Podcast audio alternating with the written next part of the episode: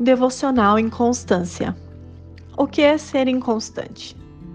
Portanto, meus amados irmãos, mantenham-se firmes e que nada os abale.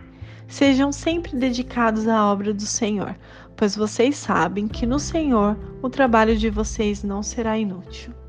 1 Coríntios 15, 58 No primeiro dia deste tema que nos persegue em determinados momentos de nossas vidas e tenta nos dominar, eu escrevi tenta, pois o único que nos domina é o Espírito Santo. Amém? Então, neste primeiro dia, vamos entender o que é a inconstância e em que área de nossas vidas precisamos colocar luz para dominar este mal. O que é uma pessoa inconstante? De acordo com o dicionário, inconstante é a pessoa que pode ser alvo de mudanças, que pode sofrer variações, que não se mantém permanente, mutável. Alguém que não consegue ser estável em seus comportamentos, sentimentos, opiniões e atitudes. Um dos maiores indícios de que você é inconstante está no seu relacionamento com Deus.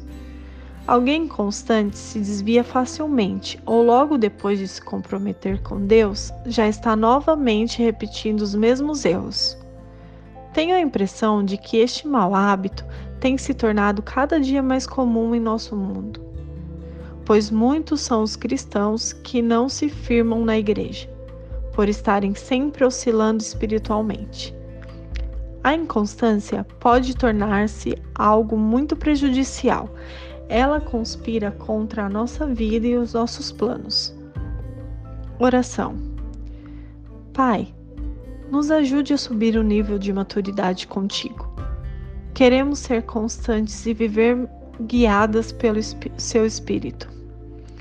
Obrigada por todos os ensinamentos e alinhamentos que nós recebemos de Ti. Que os nossos olhos estejam totalmente voltados a Ti e ao Teu reino. Em nome de Jesus. Amém.